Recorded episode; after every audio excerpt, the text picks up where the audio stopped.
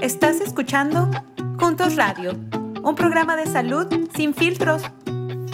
Gracias por seguir con nosotros en este nuevo formato en vivo. No te pierdas nuestros episodios en vivo por nuestro Facebook Juntos KS. Claro que sí, mi amigo doctor em, Manuel Lozano, le quiero dar la bienvenida, pero antes de todo, oye, esto es en vivo, le vamos a saludar a todos ustedes, amigos y amigas, esto es Kansas al Día, pero hoy no solamente es Kansas al Día, así que estamos conjuntos radio. Mi nombre es Enrique Rodríguez, asesor técnico de la Comisión de Asuntos Latinos e Hispanos de lo que es ah, el estado de Kansas, ¿ok? Y estamos trabajando juntos, juntos esta es la edición Juntos Radios al día o al día Juntos Radio. Oye, y le doy la más cordial de las bienvenidas. Me acompaña esta tarde el, uh, este programa, un programa muy especial, por cierto. Tenemos algo bien interesante de platicar. Nada menos, nada más que Mariana Ramírez de Juntos. Muy buenas tardes, amiga. ¿Cómo estás? ¿Cómo te ha ido? Bien, Enrique. Muchas gracias. Buenas tardes. Un gustazo estar contigo, con nuestros amigos de, de Juntos Radio, de KELAC Ah, y con nuestro invitado, amigo y colaborador muy querido, doctor Manuel Solano. antes de, bueno, ya dijiste, ¿no? Vamos a hablar del tema de la variable delta, variante delta, que hay muchísimas preguntas sobre el contagio, quiénes están más expuestos, uh, los síntomas, pero antes de, saltar al, al tema de lleno, quería mandar un mensaje cariñoso a toda la gente que bonita que hace este país, el país que somos, ¿no? Celebramos el 4 de julio, el fin de semana. Espero que todo el mundo haya tenido la oportunidad de pasar un tiempo de calidad con su familia, con sus amigos, eh, que hayan descansado y la verdad somos, somos un país afortunado de tener gente, gente trabajadora, todos los que, los que hacemos este país y les mando a todos un, un, abrazo con los mejores deseos. Gracias a toda, toda la gente que trabaja duro para que tengamos todos un, un, mejor, uh, una mejor calidad de vida y bueno, esta también es nuestra manera de, de celebrar con ustedes, trayéndoles información actualizada y bien de, de, fuentes confiables de salud para que usted esté sano y fuerte.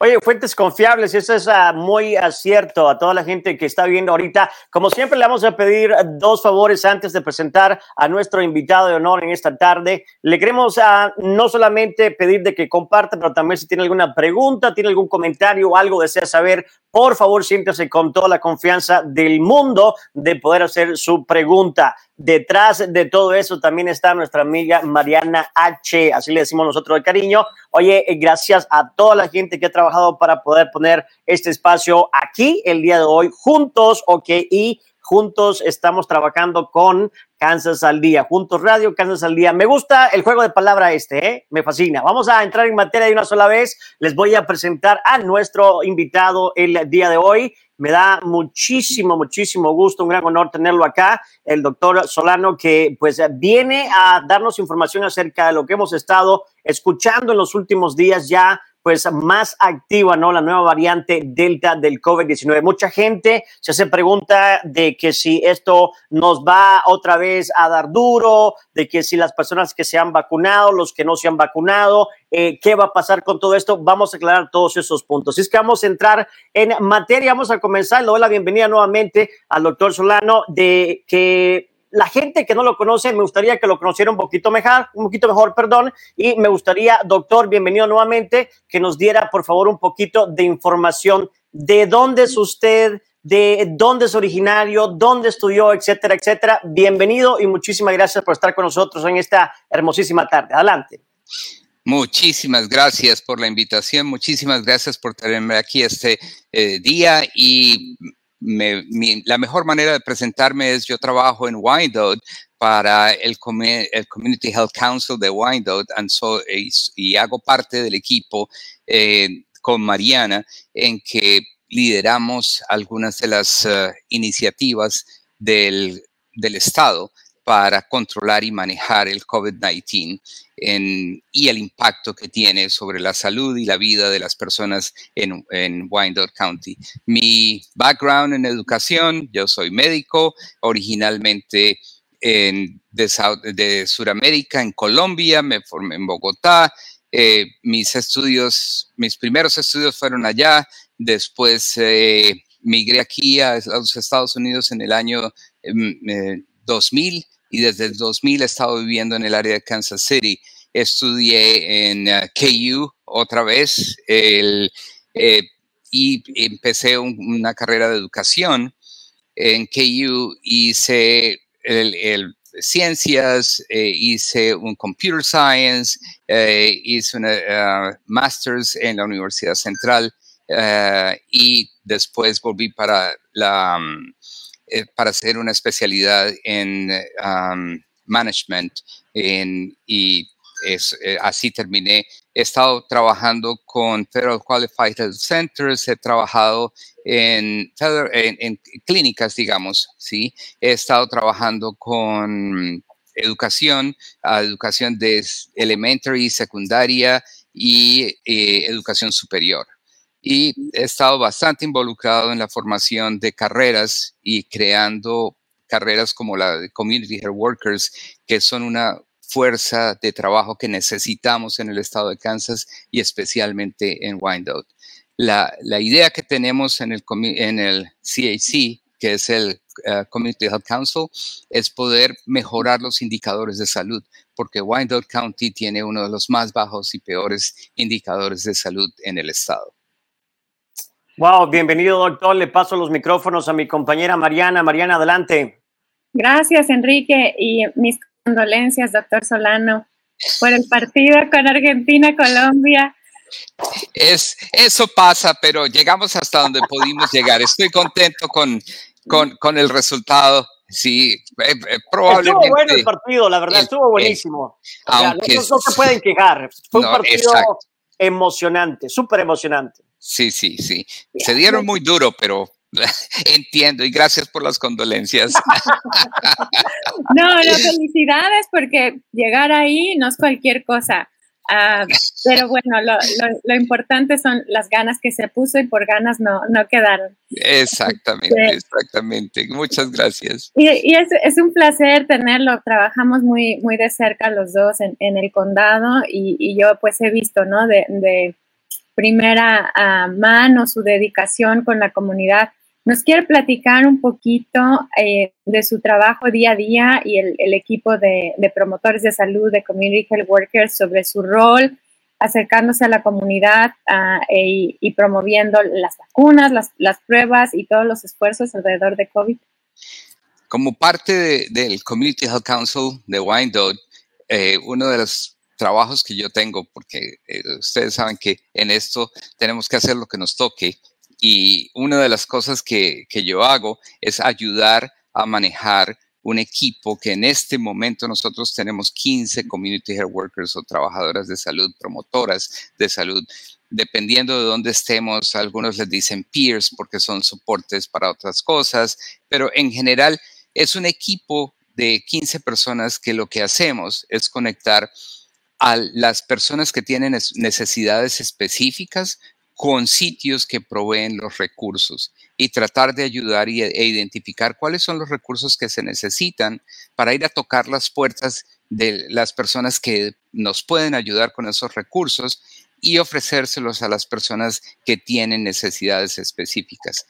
Estamos además envueltos con el Departamento de Salud y, con, el, team que trabajamos con Mariana, específicamente en tratar de ayudarle a la gente a entender la importancia de, hacerse el test del COVID.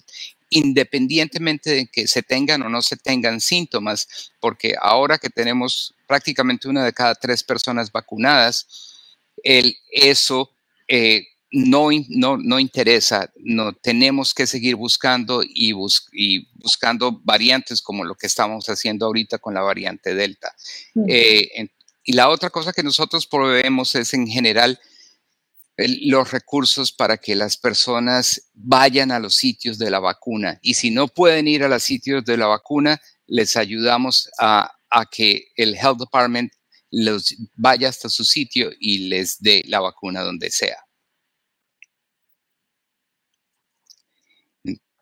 Es un muy rápido sumario. mejores esfuerzos digo, más, más no se pueda, ¿no? Eh, como la pizza llega a la casa, hasta la vacuna y la prueba llegan a la casa. Y, mis, mis, respetos para, para toda la gente trabajando en el condado y en el estado para llegar a las poblaciones más, más vulnerables y, que más lo, lo necesitan. Pues, amigo Enrique. Claro que sí, gracias amiga. Doctor, le voy a hacer una pregunta con respecto a las cifras de la vacunación en la comunidad latina en Kansas City. ¿Cómo andamos? ¿Cuáles son los números? ¿Cuáles son los porcentajes de personas que están ya vacunadas en el área de Kansas City hablando de la comunidad latina? Una de las ventajas, digamos, mirar y analizar los datos siempre depende de quién los mire y lo que nosotros queramos hacer con ellos. Entonces, en general voy a dar unas cifras que son las cifras oficiales del Departamento eh, de Salud, pero que a nosotros los latinos nos interesa mucho por dónde estamos. Y a veces me da un poquito de miedo eh, eh, decir cifras que son muy alentadoras. Ah, el, es, el ah, county como tal está en el 30% de las personas están vacunadas. El, y nosotros como hispanos eh, estamos por encima en un porcentaje que se cuenta por 100 mil habitantes, nosotros tenemos más o menos 35 mil de cada 100 mil habitantes vacunados, mientras que los que no son hispánicos eh, eh, apenas tienen 29 mil. O sea, algo eh, estamos haciendo para promover y los latinos, una cosa muy buena que estamos haciendo ahorita es estamos creyendo más en la, en la vacuna. Esa es la parte buena, pero de 36 eh, mil, 35 mm, mil por 100 mil habitantes. Lo esperado es que nosotros tengamos hasta ahora 75 por 100 ah, mil habitantes, porque el resto son niños menores de 12 años que no se pueden vacunar. Entonces, a pesar de que comparados con el resto de la población, las cifras son alentadoras y, los latinos vamos adelante en el número de, vacunas en Wyandotte County, eh, en la población en general todavía estamos por detrás, porque estamos solamente en uno de cada tres y deberíamos ser básicamente, eh, perdón, uno de cada dos y deberíamos tener a toda la población mm, ya vacunada, la que se puede vacunar, es decir, esos que son de 12 años en adelante. Muchísimas gracias, doctor. Creo que el, punto de esas conversaciones precisamente no crear conciencia, no solamente en esa parte del estado, pero en todo el estado, a todos los canseños y canseñas que están viendo este espacio. Recuerda, le voy a recordar algo bien importante, ahora la redundancia. Usted puede hacer preguntas, puede hacer comentarios. Si algo usted quiere saber, siéntese en toda la confianza de poder hacer su pregunta o hacer su comentario aquí en este espacio, en esta plataforma. Amiga Mariana, adelante. Y doctor, gracias por, por, reconocer, creo que es importante eh, como reconocer también el progreso, ¿no? Que no, no todo es, es, siempre negativo, pero ver si ahorita los, hispanos en, en, esta área del estado se están vacunando es importante también como festejarlo un poquito. La cosa es, son 35 mil y vamos a delantera, pero los, el resto de, que faltan para los 75 mil, ¿dónde están? ¿Cuáles son las, barreras que, que, usted está viendo con la gente que todavía está como resistente y que todavía no se ha puesto su vacuna? Ya, una aclaración, son 35 mil por 100 eh, mil habitantes. los números, como números contándolos, eh, estamos en más o menos 16 mil 500 hispanos 16 eh, mil, un poquito más de 16 mil 500 eh, hispanos vacunados completamente, lo cual es muy bueno. Mm, es muy bueno comparado con, pero ¿dónde están los otros? Como tú dices, ese, es. Entonces, las cifras es 35 mil, pero por 100 mil habitantes. La cifra neta es 16 mil, ah, casi 600. Gracias por, por, aclarar. Sí, sí, eso es bien importante. En muchas, ahora sobre todo con COVID, hemos estado viendo muchas gráficas, sobre todo en los departamentos de salud, en las noticias. Y es importante entender cuando vemos estas gráficas que dicen por 100 mil, son si agarráramos 100 mil hispanos, 35 mil estarían vacunados en esta, en esta área, por ejemplo, en este condado. ¿no? Y entonces eso nos permite comparar, ok, si agarráramos 100 mil afroamericanos, cuántos de ellos están vacunados. Y es como estas, estas uh, tasas de 100 mil nos permiten ver cuál es la equidad a través de las poblaciones. Entonces, es bien, bien importante aclarar eso. Gracias. Bueno, y para uh, responder tu pregunta de por qué las personas no se están vacunando, especialmente los, los, latinos, no hay una respuesta universal.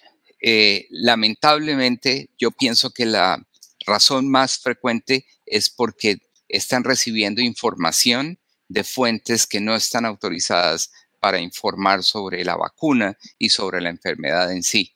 Entonces, es más fácil creer las mentiras que se dicen de la vacuna y las mentiras que se dicen de la enfermedad que las verdades que a veces suenan muy complejas y, es culpa a veces de nosotros mismos. Por ejemplo, lo que yo acabo de decir, 35 mil por 100 mil habitantes, eh, no, no obligatoriamente es claro.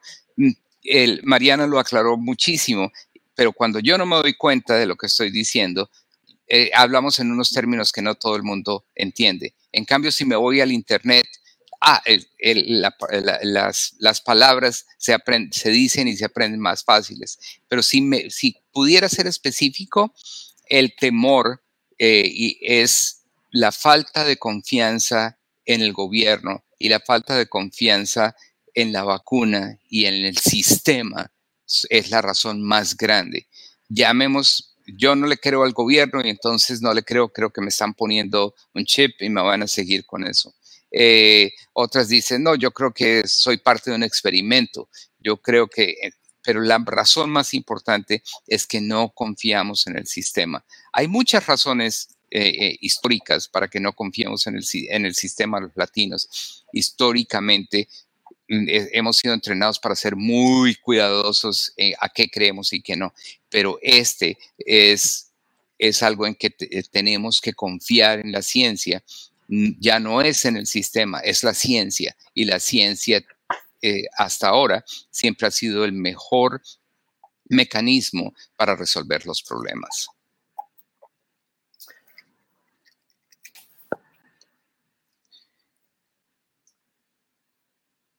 Doctor, bueno, este, a mí me parece que ha dicho usted grandes verdades en este momento y creo que existe un desconecte, Mariana, doctor, en, lo que se ha manejado con información y de repente ese desconecte ha contribuido a que las personas no tengan claridad en qué es lo que está pasando y entiendan el riesgo de lo que puede pasar a largo plazo, si es que en este caso, hablando específicamente, por ejemplo, las vacunas, eh, ¿cómo se enfrentan esas barreras, doctor, que usted habla?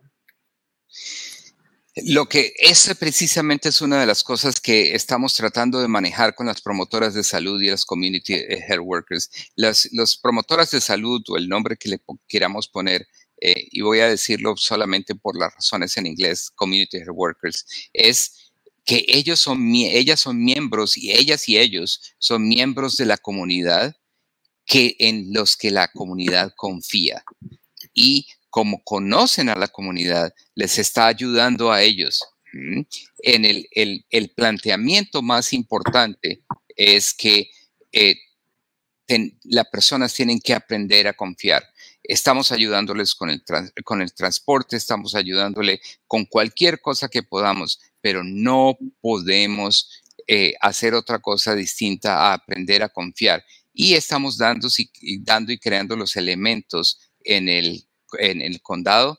Cuando alguien nos dice, este es mi problema, yo estoy, eh, el grupo con el que trabajamos con Mariana, eh, buscamos la solución. Lo, cuando no sabemos la solución, cuando no sabemos el problema, no podemos presentarles la solución. Sin embargo, los invitamos a, todos ustedes, a todos los que nos están oyendo, a que nos cuenten cuál es la razón por la cual no se vacunan y nosotros podremos eh, eh, em, dirigir y darle una respuesta. Totalmente. las ah, trabajadoras comunitarias de salud, promotoras, community health workers, como que le queramos llamar, son clave, ¿no? Tienen la confianza de la comunidad, son los oídos, las, las antenas que están captando todas estas preguntas y que además pueden guiar a las personas. Y doctor, hablando de, las preguntas que hemos escuchado, Enrique eh, mencionaba antes, hemos escuchado muchas dudas sobre la variante Delta, que si es más contagiosa, que si los síntomas son peores, que si afecta peor a algunas poblaciones en específicas. ¿Nos puede platicar un poquito? Desde luego. El primero, pues, como aclarar un poquito qué quiere decir la variante Delta. La, variante original o el, virus que generó la enfermedad la llamaron alfa. Después apareció otro que se llama beta. Ahora vamos en Delta y la Organización Mundial de la Salud además le pone códigos. A la primera le puso 111. Ya vamos como en la 1, creo que la Delta es 617. Entonces, eso quiere decir que el virus va cambiando y, el, y se va adaptando a las defensas de las personas, incluido algunas veces a las vacunas.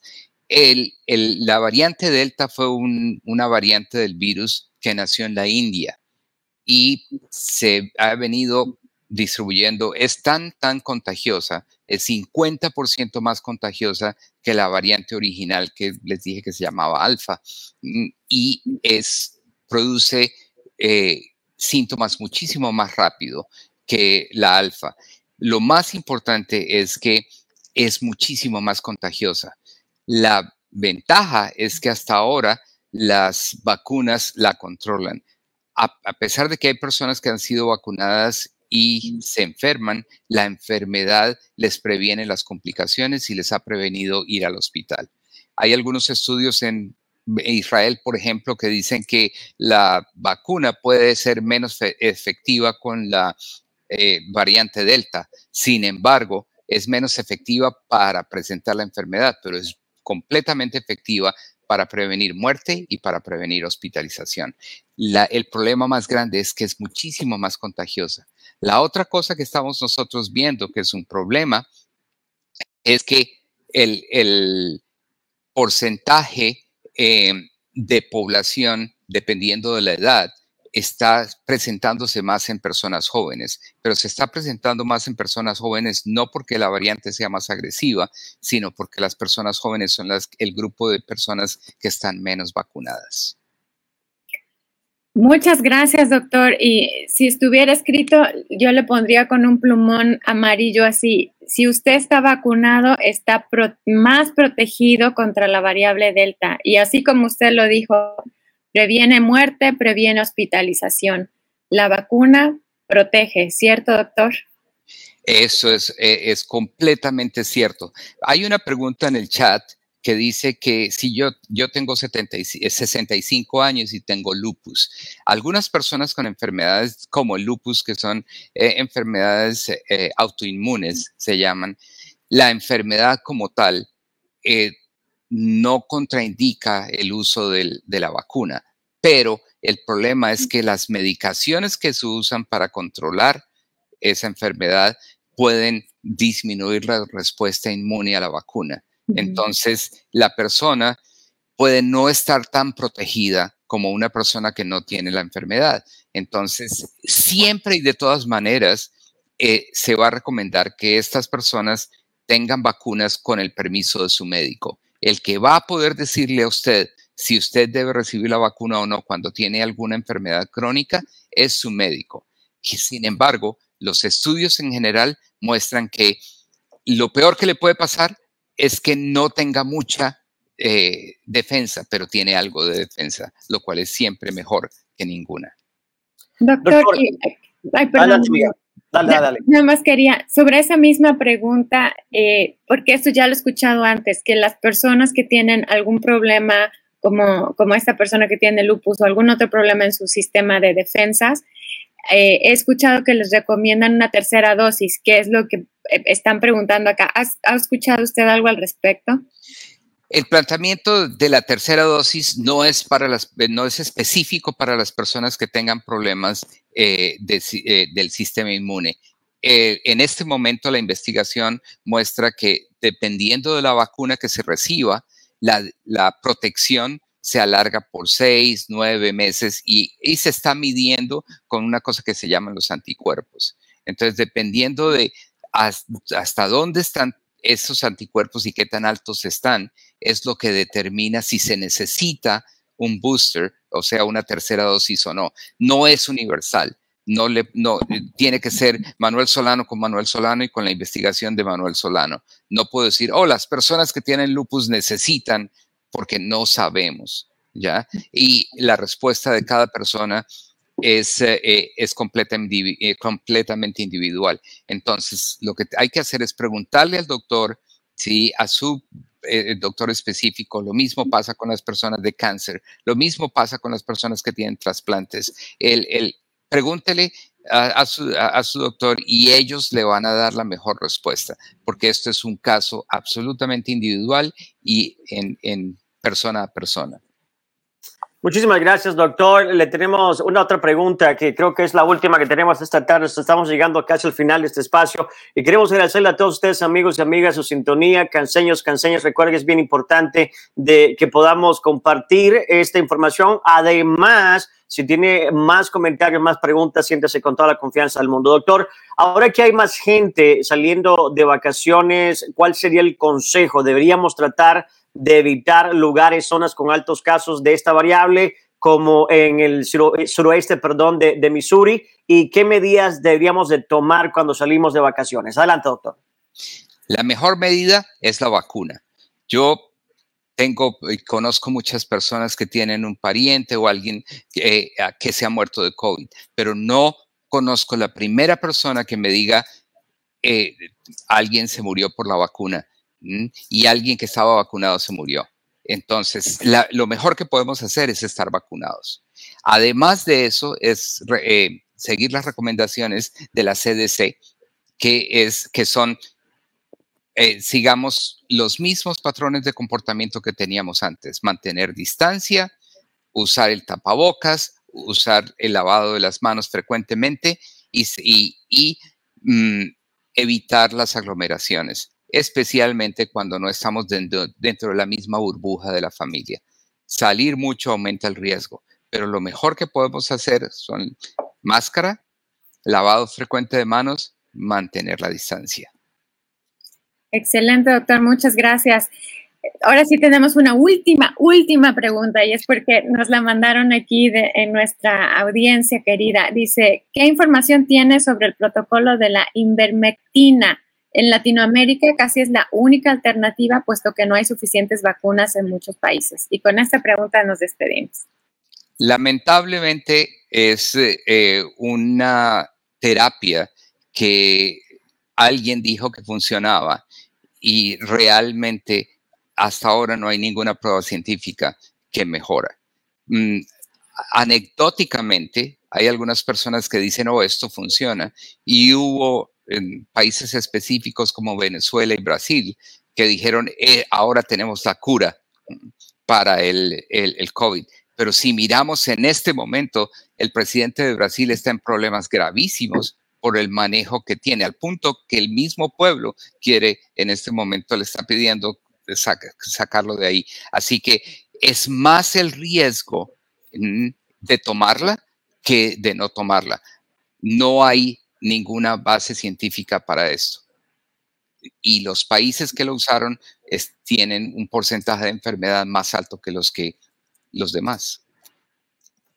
Wow, interesante. Doctor, queremos agradecerle de antemano a todos ustedes, amigos y amigas que están en sintonía. Recuerde compartir y no solamente eso, pero también nosotros tenemos este espacio. Es uh, dos veces al mes. Esta es edición de Kansas al Día Juntos Radio. Estamos trabajando juntos para ustedes. Le quiero agradecer doctor, pero ¿saben qué? Eh, es la última pregunta, doctor. Le tengo una última pregunta y esta es obligatoria. Lo siento mucho. Como dicen en inglés, I'm going to put you on the spot, ¿ok? ¿A quién le va en la final del sábado? ¿Brasil o Argentina? Ah, ya me puso usted en problemas, porque tengo amigos en los dos. Es así, me guardo la respuesta. bueno, vale, yo creo que, yo creo que es, bueno. Este, al final del día creo que es bien importante mantener un cierto nivel de información. Eh, obtengan información de las personas que verdaderamente están en, enfrentando todavía esta pandemia. Esto no ha pasado.